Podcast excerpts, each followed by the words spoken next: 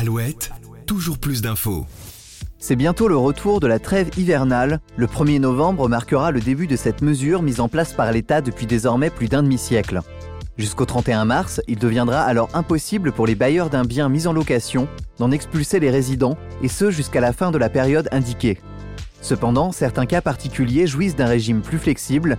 Aujourd'hui, dans votre podcast Toujours plus d'infos, on revient sur l'histoire de cette mesure visant à protéger les locataires, mais également les quelques exceptions qui dérogent à cette loi.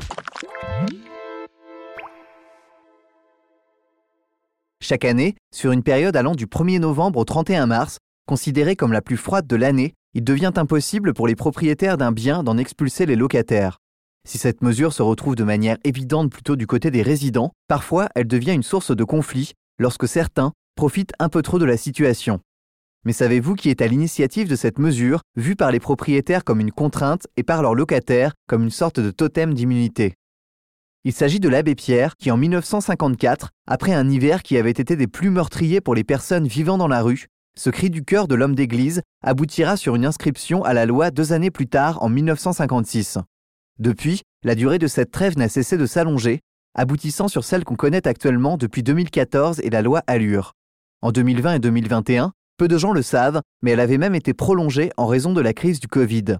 En 2021, justement, c'est plus de 12 000 expulsions qui ont eu lieu, et avec le cours de la vie qui augmente et le pouvoir d'achat qui diminue, on peut craindre une hausse quasi certaine du taux d'expulsion pour l'année prochaine. Durant ces cinq mois, tous les locataires profitent donc de ce répit salvateur, tous, enfin presque, car il existe plusieurs cas où il redevient possible d'expulser les locataires qui refusent de payer leur loyer, et voici lesquels. D'abord, le premier point concerne les squatteurs. Ces personnes qui occupent un logement dans l'illégalité la plus totale n'entrent pas dans la catégorie des locataires protégés par la trêve hivernale du fait de cette occupation, qui ne fait l'objet d'aucune justification. C'est un juge, voire directement le préfet de la zone concernée, qui décidera de leur expulsion, et cela trêve hivernale ou pas. Si l'expulsion est confirmée, L'évacuation du logement squatté sera donc effectuée par le propriétaire, souvent accompagné des forces de l'ordre qui aideront à faire appliquer le jugement.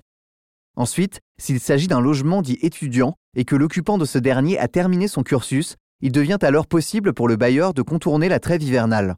Aussi, si les occupants du bien sont un couple et que l'un des deux conjoints est victime de violences, le juge aux affaires familiales peut rendre effective l'expulsion de l'auteur de ces actes, une mesure visant à protéger la victime.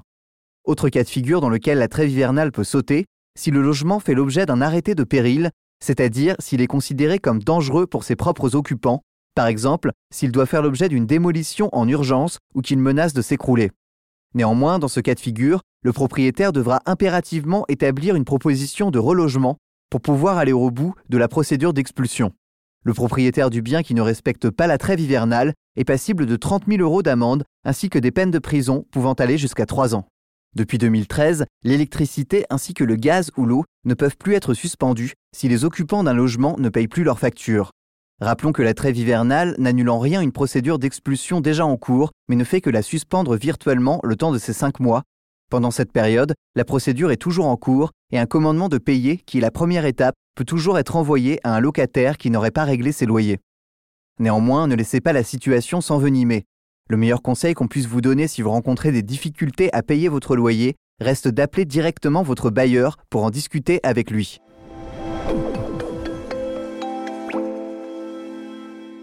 Voici ce qu'on pouvait dire sur la trêve hivernale qui rentrera à nouveau en vigueur à partir du 1er novembre. Quant à moi, je vous retrouve demain pour un nouvel épisode. À très vite. Toujours plus d'infos, le podcast de la rédaction d'Alouette qui va plus loin.